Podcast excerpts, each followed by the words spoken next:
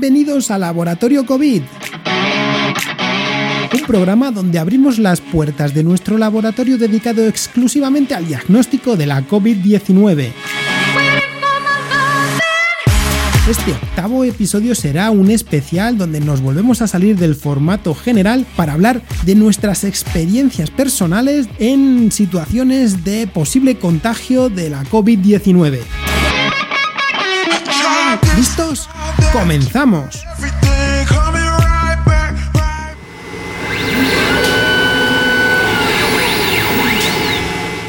Dos cosas son infinitas, la estupidez humana y el universo. Y no estoy seguro de lo segundo. Albert Einstein.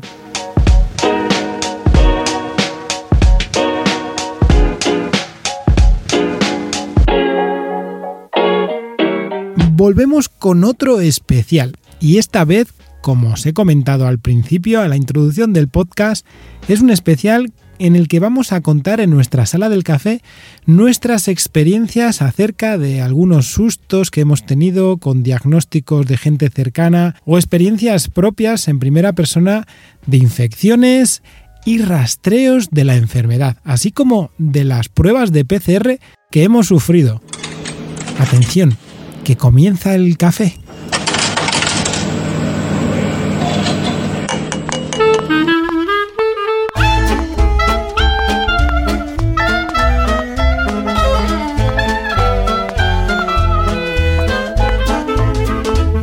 Bueno, pues aquí estamos en nuestra sala de café, esta vez muy especial en este episodio número 8 en el que vamos a hacer un repaso de nuestras experiencias con los contagios, con nuestras pruebas, incluso con lo que sabemos que los rastreadores o el sistema de salud hace cuando pasan estas cosas, ¿no?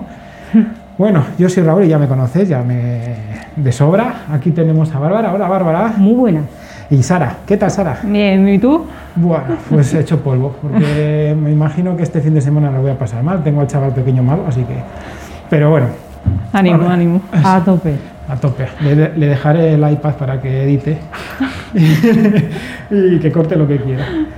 Así que bueno, pues vamos a hablar sobre todo, porque está muy, muy de moda ahora el hecho de no sé qué pasa con las pruebas, qué me hago, eh, he dado positivo, pero no me avisan, eh, tengo algún conocido que tal. Bueno, pues vamos a, a explicar algunos de nuestros casos, bueno, nuestros casos en general, que son muy dispares, que tenemos de todo y va a empezar Bárbara, porque se va a llevar la palma. Aquí. Voy a monopolizarlo todo. Va, va, vamos a irnos Sara y yo a tomar un café. Sí. Y ahora venimos.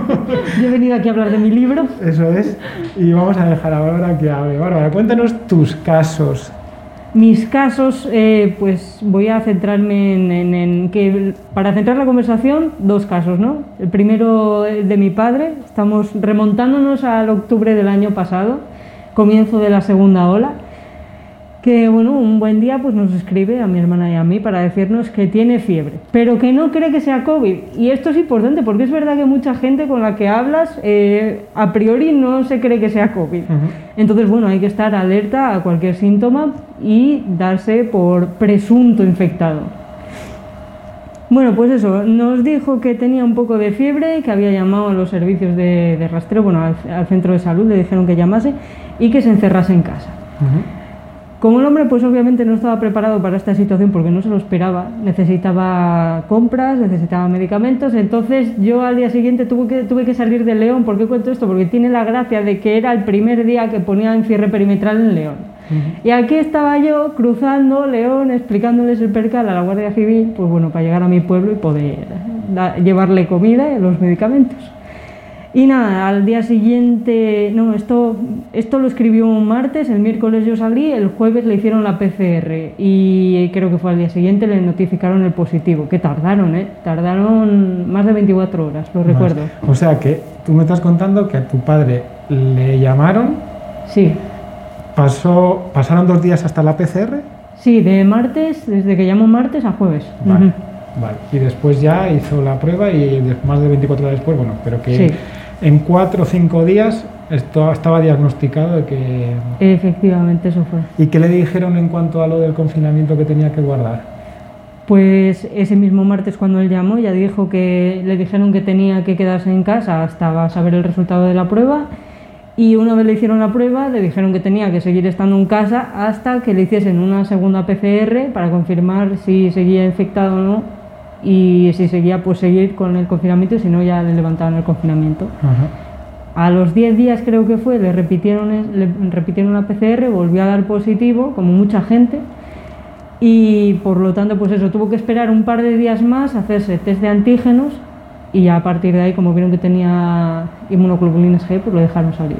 ¿De anticuerpos? Sí. Vale. Y a partir de ese momento ya es como que cuando ven que tienen inmunoglobulina G, eso, ya no vuelven a hacer PCRs y ya eres libre. Y eso en aquella época. En aquella época. Vale. Bien.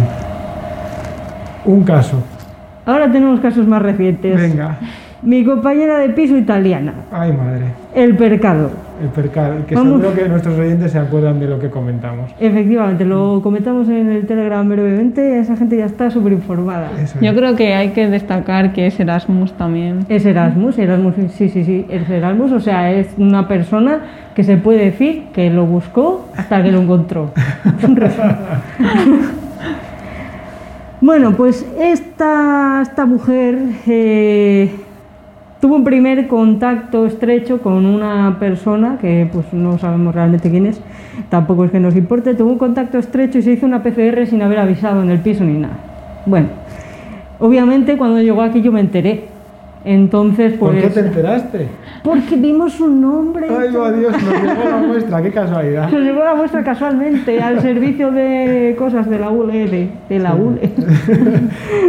En fin, eh, tuvo su gracia, sí. Entonces, nada, cuando llegué al piso, pues estaba haciendo vida normal por el piso.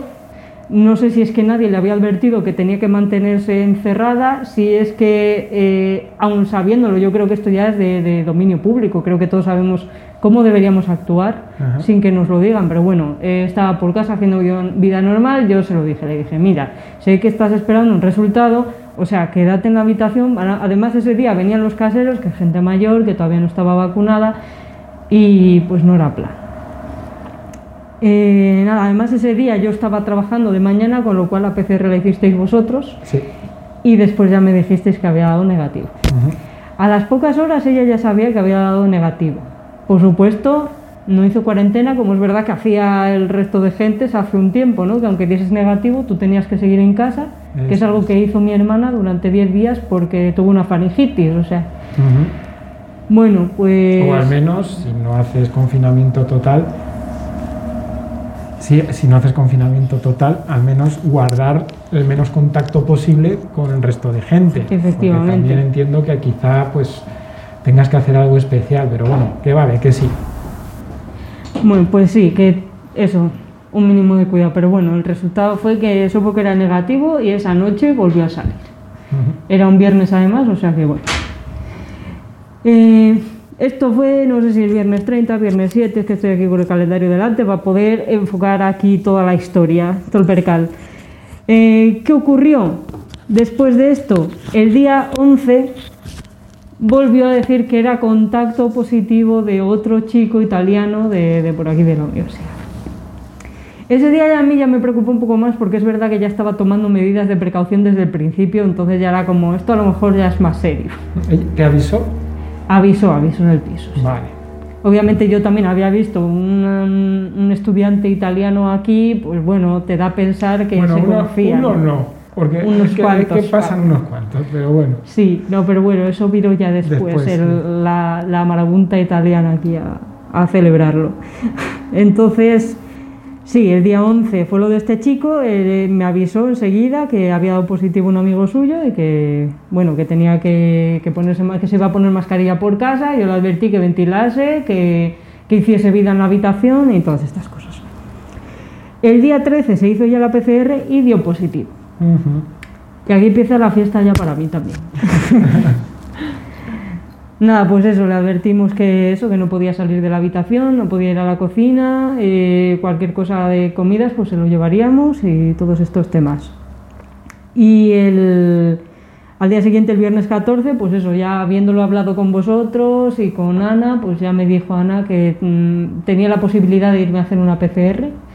Aún, o sea, yo, bueno, entiendo que, que la posibilidad, que el riesgo cero no existe, entonces entiendo que era una posibilidad que ahí estaba que yo me hubiese contagiado, aunque es verdad que en casa... Claro, por eso, vamos a explicar Mm. también, porque tu caso es un poco especial en el, en el tema de la convivencia. Sí. Vivís en la misma casa, sin embargo, zonas comunes que compartáis en realidad quizá la cocina. Claro, yo en mi Por- caso la cocina. Porque sí. no compartís baño en este No. caso. Entonces, eh, además vivís con otra persona, con otra chica, que ella sí comparte baño con, es. con la afectada directamente. ¿no? Infectada. Infectada, afectada. Vale, era para dejarlo claro porque sí que, vamos a ver, Claro. el tema ahora que hablas del, igual hablamos de los del rastreo que ha sucedido, no Sí. ha sucedido, etcétera. etcétera. Exactamente. Vale. Me gusta ese recalco del no ha sucedido. No ha sucedido. Bueno, sí, la cuestión al final era esa, que bueno, yo no compartía baño y además como me parecía una persona poco fiable en este sentido, procuraba el contacto mínimo posible, yo ventilaba siempre que iba a la cocina y bueno, en fin, todas las medidas que podía tomar estando yo en casa mm, sin obligarla a ella a ponerse ni mascarilla ni hacer nada que pueda decir que incómodo es, pues bueno, todo lo que pude lo tomé. Entonces eso, yo decía, bueno, es posible que lo haya cogido, aún así, así que sí, acepté lo de hacerme la prueba, yo me la hice y ya por la tarde pues me disteis vosotros mismos el resultado, que fue negativo. Y el caso es que ahí se quedó porque realmente, claro, se supone que esta chica tendría que dar nuestros contactos a compañera de piso y míos eh, a los rastreadores y se supone que a partir de ahí deberían habernos llamado Claro. pero esa llamada nunca ocurrió. Y tampoco una llamada para decirme "Eh, que eres negativo, no hace falta que te quedes en casa, que bueno, a ver, hice, hice, hice lo posible por estar en casa. Y ahora voy a meterme yo Sí, y voy a hablar un poco, para que también los oyentes estén un poco dentro del contexto de lo que sucede con el tema del rastreo. Cuando en este caso un estudiante se contagia, aparte de que le puedan rastrear por los servicios de primaria de León, Mm. el servicio de la universidad tiene que ser informado por ese estudiante para también rastrear incluso dentro de la universidad y que se envíen a hacer pruebas a los estudiantes y cercanos, incluso pues puede que algún profesor, no se sabe. Bueno, la historia de esto lo cuento porque mm, no es el paciente cero italiano, pero sí es uno de los grandes causantes de la infección dentro de su grupo de italianos. Esa persona tuvieron que estarle casi torturando para que diese el nombre de las personas con las que tuvo un contacto estrecho para, para informar al servicio de vigilancia epidemiológica de aquí, de la Universidad no queráis saber la cantidad de contactos estrechos que generó ese Eso solo es, chaval. o sea, el, el chiquillo este italiano se guardó para él una lista de aquí te espero. sí, Tiempo que pasó, para que se entienda la gente también, que es que pasa un tiempo. Y Mm. ese tiempo es un tiempo en el que están contagiándose de una forma que no se sabe porque no se controla. Y hasta aquí ya quería meter porque, vamos, que eso calza con el tema de cómo a lo mejor, sí o no, porque no lo sabemos, esta chica dio sí o no a Claro. los rastreadores la información para que tú estuvieses controlada, ¿o ¿no? efectivamente, es que es, es casi la única explicación posible a que no hayamos por lo menos eso, recibido una llamada de, para preguntar qué tipo de contacto teníamos con esa chica. Claro. Entonces, bueno, por otro lado, mi compañera de piso eh, llamó al centro de salud y le dijeron que, bueno, ella les explicó que, que convivía con una chica que había dado positivo, pero que, que tampoco se veían mucho, que no pasaban ni un minuto las dos en la misma habitación, por, por lo mismo, porque tampoco confiaba en ella, básicamente. Entonces, eh, ellos sí que consideraron que, que no es contacto estrecho Ujú. y por lo tanto ni PCR ni nada. Aún compartiendo baño, Efectivamente, aún Vale. compartiendo baño. porque Y curioso. cocina, bueno. Bueno, pero la cocina, bueno, más o menos es eso, que se dice normalmente que si compartes cocina, pues como vas a, a utilizar alimentos que o, o están lavados o envasados Claro. o cocinas, pues es difícil que Sí. esté ahí dando caña al virus, pero En un espacio cerrado como es el baño, yo creo que no todos vamos al baño con la mascarilla a hacer lo que tengamos que hacer y bueno, uno cierra la puerta, abre la puerta, sí que es verdad que dijiste que ese baño tiene ventana, sí, pero bueno, que las cosas pueden llegar a pasar. Pero más que nada para que quede claro también una cosa, ¿no? Un curioso que es, son eh, situaciones distintas, tú eras conviviente pero de forma distinta a esta otra chica. Esta chica llama al médico y le dicen que no es contacto estrecho. Vale, pues ya está. Y bueno, esa... esta es la, peripecia con nuestra amiga, ¿no? Esta es la peripecia, ya es amiga de todos nosotros, la conocemos como si... La queremos mucho. De toda la vida. La, verdad es que sí, ya forma parte del laboratorio casi. sí, sí, es, increíble lo que da de juego esta muchacha. Efectivamente. Y, y luego lo que ha sucedido es que mm, eh, por iniciativa propia se ha ido de casa. Se ha ido a pasarlo con unos amigos. Sí, unos amigos que supuestamente están pasándola también o la han pasado. Exactamente, sí, no sabemos esta historia, ¿no? Pero bueno, que ha decidido salir de vuestro cubículo y ir a otro cubículo. más que por mm, bien común al piso, mm, porque se iba a pasar los 10 días, ya te digo, cerrada en la habitación. Ya, claro. Pero bueno, oye, que mira, si lo puedes pasar pululando por una casa entera para ti, pues, pues oye, genial. Perfecto. Y ya la siguiente, bueno, ya estamos todos enredados, o sea que me imagino que si queréis contarlo Eso lo contamos, yo creo. La siguiente vamos a pasar a Sara que cuente lo que sucedió Adelante, Sara. antes de Navidad. Que es muy divertida. sí, lo mío es muy divertido hasta que te toca el momento. Nosotros estábamos haciendo pues una mm, comida de grupo de laboratorio de despedida pues de Navidad, como suele ser lo habitual en estos casos, pero cumpliendo las medidas, distancia, bueno y esas cosas. Y Ana nos dijo que si queríamos hacernos un test de anticuerpos.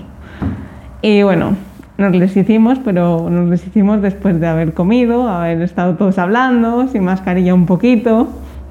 Y resulta que cuando me hice a mí el test, apareció una leve raya en los anticuerpos IgG. Sí. IgM. IgM. IgM. Una leve rayita que yo no quería ver, pero se lo tuve que decir a Ana y Ana dijo, uy, pues yo también la veo. Sí, porque también, a ver, también contamos que María, que es otra compañera, ella pasó la enfermedad meses antes y ahí en el test se veían no tan claro porque iba apareciendo también de una forma menos eh, más clara pero también difuminada la banda de las eh, IgG porque ya había pasado la enfermedad entonces se veía pero claro en el caso de Sara pues era difícil y es verdad que tuvimos que esperar bastante tiempo y se iba marcando cada vez un poquito pero no llegó a ser clara clara clara. No claro yo tampoco tenía síntomas ni lo había pasado para generar anticuerpos ni nada y claro, estábamos todos de acuerdo de que sí, de que se veía una rayita. Claro. la rayita yo no la quería ver, pero sí que se veía. Entonces, pues eh, Ana nos mandó a hacer una PCR a las 10 de la noche, porque era la hora que habíamos hecho la comidona. Y hasta las 12 me tuve que quedar en el laboratorio a esperar los resultados que finalmente fueron negativos pero que bueno, ya me quedé mucho más a gusto porque eran épocas de Navidad y bueno, quieras que no, a mis padres sí que les iba a ver y a mi hermana también. Entonces, para ser, estar seguros de todo, pues la PCR dio negativa. Y, y también pasó tu pareja por el aro. sí. claro que había que avisarle porque era contacto estrecho, muy estrecho y él también trabaja en un laboratorio. Entonces... No, solamente, no compartía solamente baño. entonces, claro, eh, ahí también fue un dilema porque él no nos creía. Compartimos jefa. Claro, fue, fue, fue curioso. Al momento la verdad es que fue muy curioso porque Ana le dijo llámalo, llámalo y no se lo creía, parecía que era una broma. La verdad es que era un momento preciso para hacer una broma. Sí, totalmente. Entonces, claro, ya fue Ana que dijo, no, no, esto no es una broma, entonces ya hay que hacer PCR. Y bueno. Pero bueno, para, que se note, ¿no? Que la responsabilidad en ese mismo momento, justo después de estar aquí de, relax, ya acabando la jornada completamente, Sara se quedó con, con, Héctor, con su pareja, haciéndose la prueba. O sea, Vamos a ver, o sea, qué diferencia, ¿no? De, del personaje italiano, ¿no? Y de su entorno, ah, en esta ocasión, que tampoco es que sea por nosotros estar trabajando aquí, sino por motu propio de decir, no, vamos a ver, que tengo una duda vamos, Sí. tenemos la oportunidad, vamos a hacernos Claro. la prueba, o sea, no vamos a estar aquí Claro. dudando todo. Porque antes de hacernos la PCR, a Ana, Ujú, y a Héctor le hizo otra, otro test Otro de test. anticuerpos Claro. y él no dio nada. Entonces, bueno, seguramente sería una PCR negativa, pero por confirmar, Sí. Nos la hicimos los dos y esperamos ahí hasta las 12 de la noche, que también había toque de queda, yo creo. Sí, sí, Sí. sí, hombre. Entonces, bueno, teníamos justificante entre comillas. Claro. Y esa es mi experiencia. Esa es la Corta experiencia. pero intensa porque en el momento nos asustamos un poco todos. Y a partir de ahí ya no hacemos los está. después, los hacemos antes. Siempre. Lo que pasa que, a ver, fue un momento, ¿no? Eh, Esto de que nos quedamos todos clavados, pero sí que es verdad que aunque has dicho que nos quitábamos la mascarilla, estuvimos momentos y tal, pero fueron eso, momentos clave en los que comíamos, porque Claro. aquí la verdad es que es curioso, porque tú ves, ves el plantel que existe en la mayoría de las cafeterías al tomar algo y ves que están la mayoría sin la mascarilla, incluso la guardan mientras están hablando, tomando el café y tomándose la tapa o el desayuno. Sí. Mientras que aquí es que yo lo, lo he visto y lo vivo como si fuese un acto reflejo el tener la máscara, tomar, poner la máscara, incluso en la cena esta estábamos bastante separados y en el momento en el que terminábamos de comer el plato todos nos poníamos casi la máscara. Y no olvidemos, estábamos ventilando, ¿eh? Y en, en diciembre. En diciembre, de ¿eh? noche, estábamos ventilando. Eso es, eso Poco es. se habla. Y ahora nos molaría que, que nos contase María su experiencia. Así que bueno, vamos a pedirla que nos grabe un audio y la ponemos ahora. Hola, yo soy María y os voy a contar mi traumática semana. Todo empezó el lunes cuando fui a realizarme en una clínica privada la PCR exigida antes de entrar en el nuevo trabajo.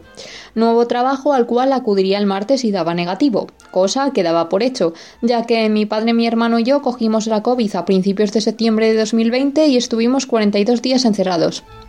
Y diréis, ¿42 días? Sí, sí, 42 días. Es decir, entramos a principios de septiembre y salimos a finales de octubre.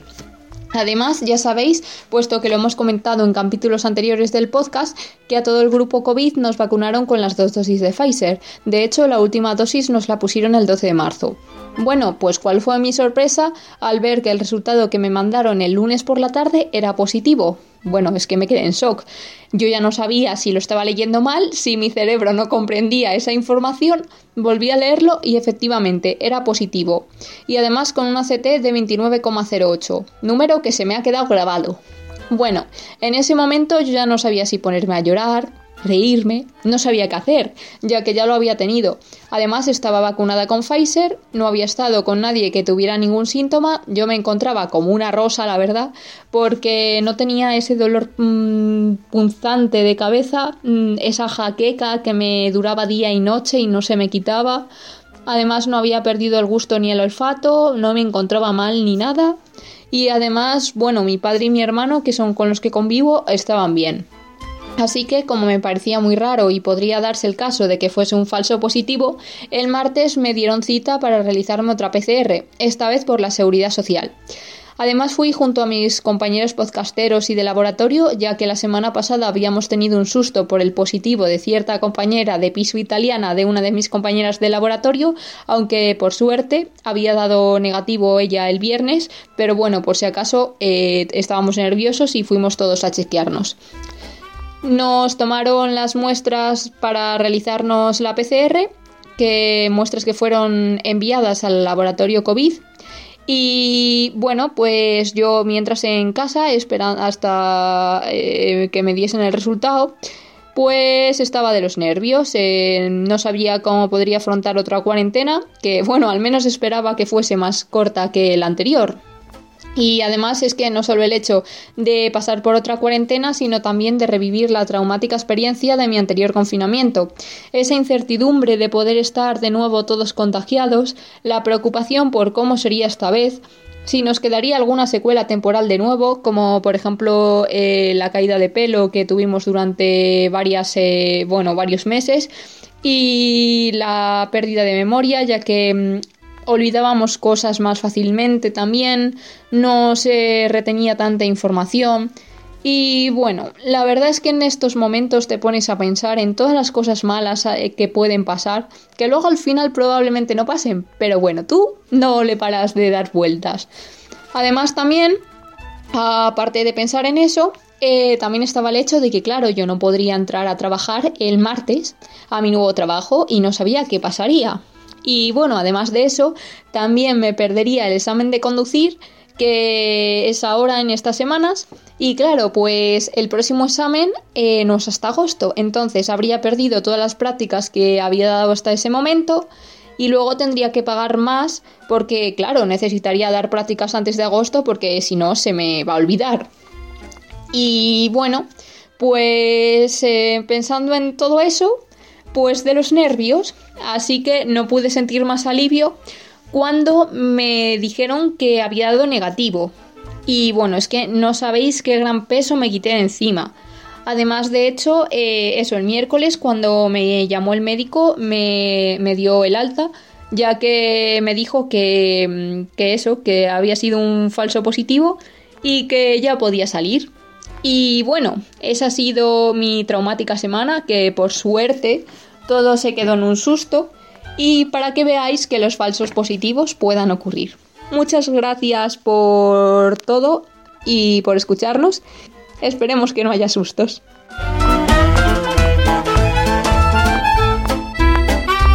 Entonces, bueno, que ha sido un caso bastante importante en, el caso de María, que, ha pasado bastante mal trago a la hora de, de esta enfermedad.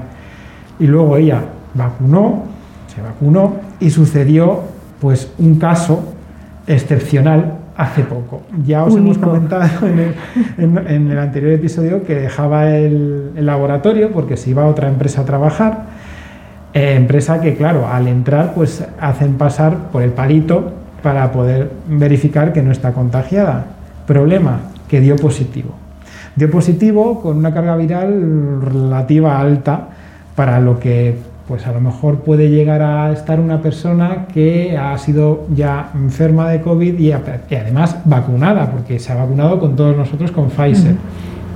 Total, que ahí es donde entra nuestro grupo, porque ese ha sido el pistoletazo para que todos entráramos en alerta y tener que pasar todo el grupo de laboratorio por PCR, porque no nos han llamado, no ha habido aviso de nadie, de rastreadores ni de nada, sin embargo, de nuevo, por, iniciativa propia, todos los del laboratorio, incluyendo a Ana, que es la que menos pasa dentro del laboratorio, eh, decidimos hacernos un test de PCR, incluyendo a María, para que tuviera una prueba de un laboratorio distinto, ya que el laboratorio que hacen las pruebas en esa empresa pues es un laboratorio privado, etcétera, etcétera. Entonces, bueno, desconfiábamos nosotros del resultado, hay que decir las cosas porque contagiarse ella, mm, ella es muy pulcra, eh, cuida mucho la higiene, las distancias, las medidas de seguridad y más aún habiendo pasado lo que pasó.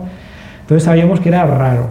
Más aún, dando ese valor de CT, más aún, habiéndose vacunado, bueno, que eran muchas cosas. habiéndolo pasado. Es que era mucho, entonces, bueno. Y ella nos dijo que tampoco tenía síntomas, que tampoco había salido, se había juntado con nadie que pudiera haberlo cogido. Eso es. Era todo muy raro. Porque además eso, que María la pasó mal con la COVID, pero es que luego además con las vacunas también ha notado, y es la que más casi ha notado sintomatología y, algún efecto ¿no? adverso.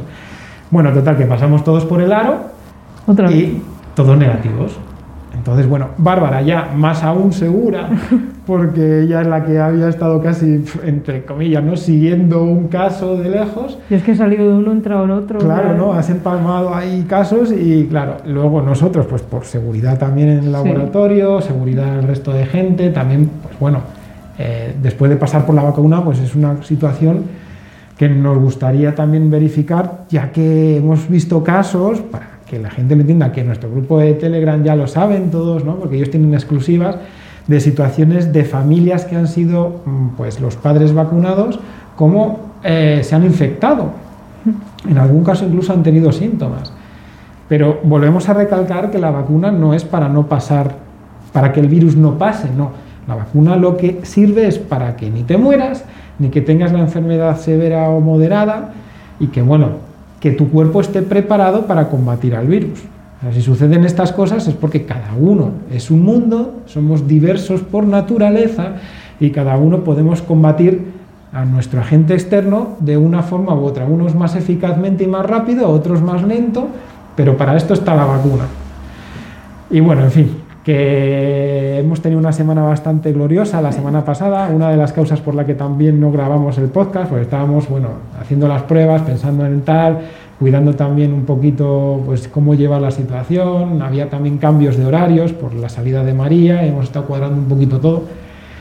Y los casos nos faltarían todavía que a ver si algún día pues Ana nos graba sus experiencias, porque ella ha tenido también al menos cuatro que sepamos bastante importantes y bueno, eso lo dejamos para otro podcast para que así la animamos a que venga, la ponemos un micro y se estrena el podcast que va a ser muy divertido porque es genial y, ya veréis cómo lo pasamos lo pasamos muy bien. Y lo único que sí pues eh, ya que estamos hablando de la experiencia de la experiencia sobre todo a la hora de las notificaciones de cómo hemos vivido. Lo que no queremos es echar en cara que la gente trabaje mal, que esto no tal. No, queremos exponer nuestra experiencia. Experiencia, desde el caso, por ejemplo, María, si puede pues, grabarnos el audio, pues perfecto. Pero ella tuvo mucha experiencia eh, en su época, cuando se infectó y, todo. Pero nosotros lo estamos teniendo ahora, ya que, bueno, Bárbara eh, ha sufrido mm, no contacto estrecho, pero deberían haberla llamado quizá para hacerla un seguimiento, ya que era un conviviente. Sin embargo, ya hemos visto que el médico de medicina general dijo a su otra compañera que no era contacto. Tampoco sabemos qué es lo que ha podido hacer la chica italiana al respecto, o sea, no sabemos si ha notificado lo que ha tenido que notificar, estamos pues bueno, un poco como despistados. Despistados esa incertidumbre es la que yo creo que debemos eh, destacar y debemos trasladar aquí también. O sea, que, que, ahora mismo también yo creo que se están dejando más laxas todas las medidas, se está abriendo un poquito, a ver, hay luz ¿no? en el camino, porque antes pues, eh, no había vacunas y la historia estaba mal, porque la gente moría mucho más por el hecho de que eh, los grupos de edad, la gente que era más proclive a padecer una enfermedad de moderada grave, pues era mayor. Ahora pues, son mucho menos y yo creo que también puede ser que eso derive a, la incertidumbre, claro, pero es que la incertidumbre la vivimos nosotros. Y es algo que, bueno, yo no sé cómo, cómo lo has vivido tú, Bárbara, pero yo desde fuera ya lo paso un poco mal Sí, a ver, quiero decir, eh, es que yo lo he pensado muchas veces, digo, es que si yo hubiese sido una persona de la calle que no trabaja en el laboratorio COVID, pues eh, no habría, a día de hoy es que no sé si soy negativa, positiva o qué. Claro. Está esa duda ahí. Que hemos tenido nosotros, todos nosotros, la ventaja de poder trabajar aquí y, bueno, pues en un momento determinado, venga, pedimos a primaria que nos haga una prueba rápido porque mm. como eh, prestamos ese servicio, pues también, a ver, es una pescadilla que se muerde la cola, ¿no? Hmm. Si nosotros no trabajamos, pues el servicio no, no funciona. Entonces tenemos que estar a, las duras y a las maduras. Pero claro, eh, por ejemplo, pasó eso, ¿no? Con Sara, pues en un momento determinado mm, exprimir la situación porque, porque había que hacerlo. En el caso, por ejemplo, tuyo, Bárbara, pues eh, a mí me sorprende me sorprende porque es que, claro, mm, es lo que dices, si no trabajas dentro del laboratorio, no tienes la capacidad de hacerte un test de una forma tan rápida para asegurarte de que no, no contagias. Pero claro, eh, aparte de que la caguen los del Servicio de Prevención de Estados Unidos diciendo que cuando te vacunas no hay contagio ya. Sí, sí, eso, vamos a tener que escribirles ahí una carta de, una queja, una CEO sugerencia. De Pfizer, ¿no? También lo dijo, claro, así, ¿no? Que, que, no había transmisión. no, había transmisión. 100% evita la transmisión. Entonces de todo esto sacamos que o alguien está haciendo mal su trabajo o la persona que se ha contagiado ha informado mal. Eso es. Y no tenemos otra prueba para ah, saber qué ha pasado realmente. Claro, en este caso y después de lo que ha sucedido con Bárbara, pues piensa mal y acertarás. Yo creo que es una conjunción, hmm. porque estamos deduciendo que tampoco aquí somos nadie y tampoco hemos preguntado de que eh, la orden de rastreo también depende del facultativo que te toque o de la persona que esté en ese momento. Exactamente. La decisión no es objetiva del todo, porque dependiendo de quiénes, parece ser que también te dicen si te van a rastrear, si te van a... Y luego eso, ¿no? Lo que hemos comentado antes, que también era importante que el chico principal de, parece ser, el contagio del entorno de la chica Mm. italiana, pues ha costado un montón sacarle los nombres de los contactos para poder hacer el seguimiento. Entonces, eh, bueno, pues, eh, pues lo dicho, pues aquí está el problema, ¿no? Que todo se junta y se mete en la coctelera y sale lo Claro, que sale. Sí. Sí, que yo creo, eh, y al final lo que dices tú también, que lo has comentado, el tema de la laxitud ahora, llevando el tema del rastreo, creo que también, porque por ejemplo Ana, que ya lo, ya lo contará el día que pueda, sí que tuvo un caso parecido, ¿no? De la chica esta que trabajaba Sí. mm, en su casa, pero al final tampoco es que se viesen mucho. Claro, Podría ser equiparable a mi situación con la chica italiana, sí. Aunque no viviesen y tal. Pero bueno, a ella sí que, mm, ya se lo preguntamos el otro día, la- eh, recibió llamadas de rastreadores de la uni, de rastreadores de tal, de rastreadores de Del cuál. ejército, de... Del- claro, pero ¿Y eso es fue? que esa chica sí que dio su nombre. Y eso fue en enero. Fue en enero. En enero. Entonces, para que veamos las, las diferencias. Ah, bueno, ahí. y a diferencia también de, de lo de mi padre, sí que es verdad que a mí no me llamaron para hacer una PCR, aunque si él empezó con síntomas el martes, yo había estado con él el sábado comiendo, habríamos ido contacto estrecho, libros, ¿verdad? Yo estuve comiendo allí en su casa, más de 15 minutos sin mascarilla estuvimos, a menos de metro y medio. Así que es verdad que procuré apartarme todo lo que pude, como hago siempre que voy a verle, por lo menos hasta que lo pasó y se vacunó. Entonces, eh, pero solamente le pidieron contactos de dos días antes. Entonces, bueno, pues para ver un poco cómo ha ido mm, cambiando de fases el tema del rastreo. Claro. Hasta el punto de ahora que yo creo que está todo más relajado. Los rastreadores son los padres. No sabemos si están. no, pero bueno, a ver si me imagino que estén, pero menos. Ujú. Menos, supongo. Y no sé a cuántos días atrás estarán ya Claro. rastreando. Bueno, la verdad es que con nuestros casos ahora pues no sabemos, no tenemos ni idea. Tampoco, eh, por ejemplo, en el caso de María, dando un positivo, la verdad es que fuimos muy rápidos, ¿no? Hmm. Porque nosotros nos pusimos rápido en movimiento y fue al... ¿Cuándo fue esto? ¿Fue el lunes? Ha pillado un fin de semana de por medio. Claro.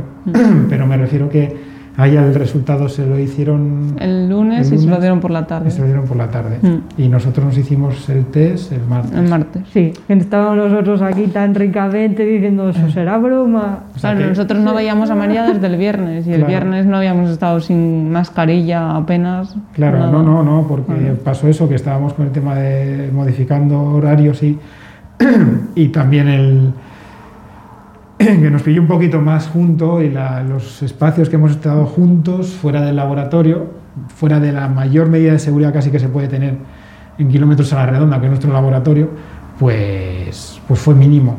Y, y todo el rato con máscara también, entonces pues Sí, tampoco...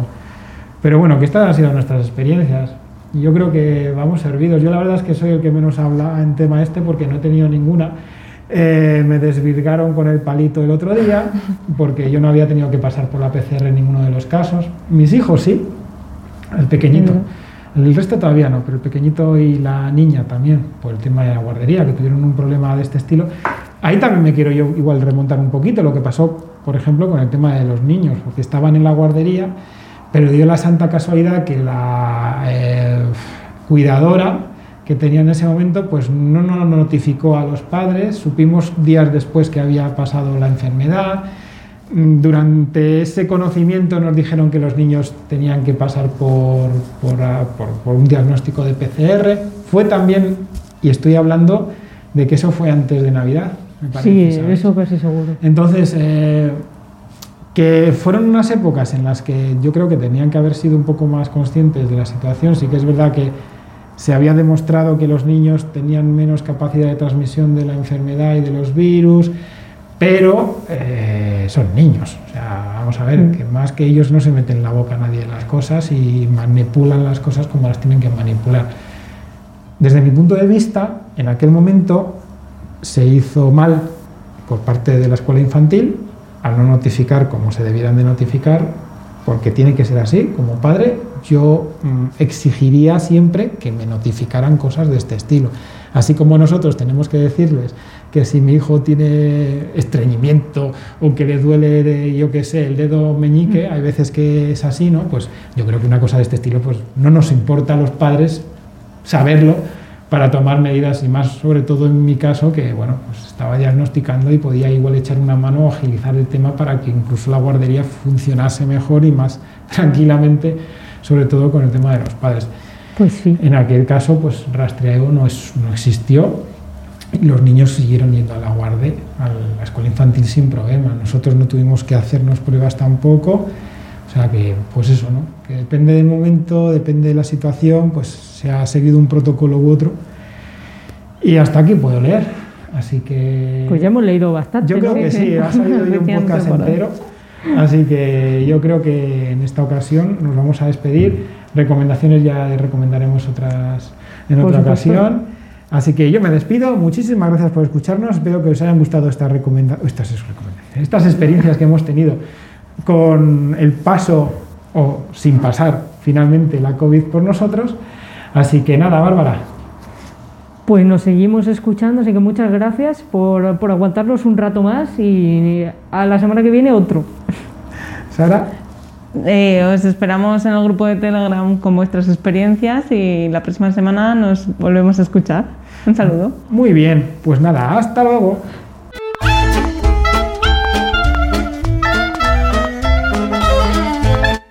Antes de terminar con esta sala del café tan especial, voy a hacer un ligero repaso, muy rápido, a modo de reflexión, de lo que hemos estado hablando. Hemos podido observar que el seguimiento estricto por parte de los rastreadores se ha hecho en casos muy específicos y sobre todo durante el comienzo de las vacunaciones y antes de las mismas. En nuestro caso, por ejemplo, solo han sido seguidas de forma estricta Ana, que ya espero nos lo cuente en algún otro episodio, y María en su caso específico que fue contagiada, así como toda su familia, en la misma casa. Es muy importante contar todo lo necesario a los rastreadores. Ellos tienen un protocolo bastante estricto a la hora de asignar si ha sido contacto estrecho o no ciertas personas de tu entorno. Sin embargo, es importante individualizar y explicar cada caso, porque quizá alguna persona sí que es un contacto estrecho en una misma casa y otra persona no lo es. Por ejemplo, compartiendo baños.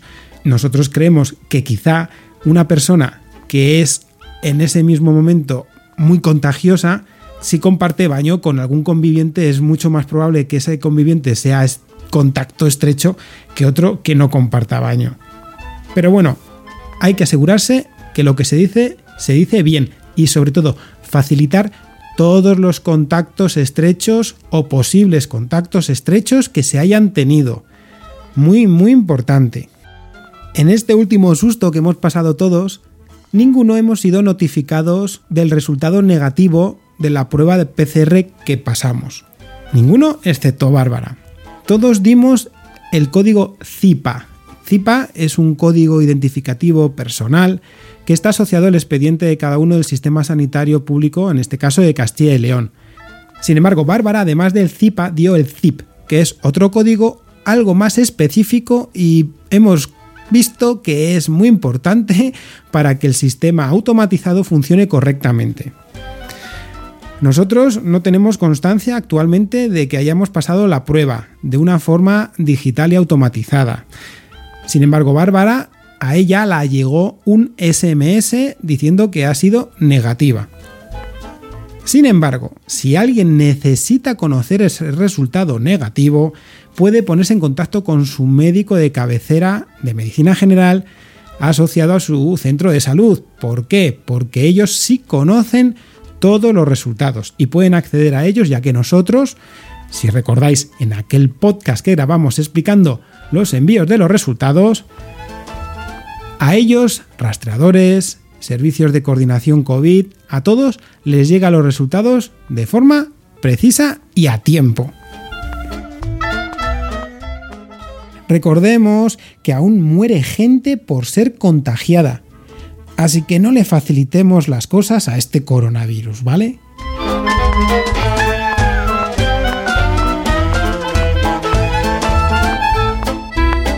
Y antes de despedirnos, una cosa. Muchas gracias a todos los seguidores de Laboratorio COVID. Sois geniales, tanto en el grupo de Telegram como en Facebook, como en Twitter, como en Instagram. Gracias por seguirnos. Pronto muchas más novedades en estas redes sociales y recordad que aún está nuestro correo electrónico laboratoriocovid.protonmail.com para todas vuestras dudas y sugerencias que tengáis acerca de esta temática COVID.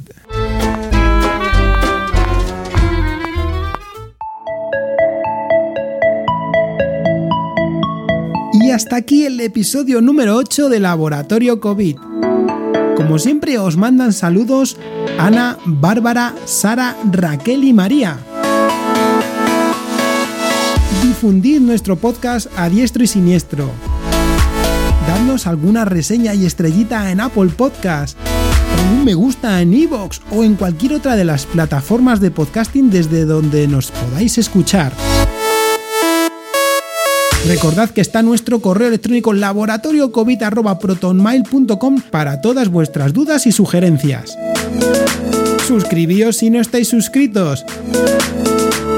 Laboratorio COVID el único podcast donde siempre está el coronavirus.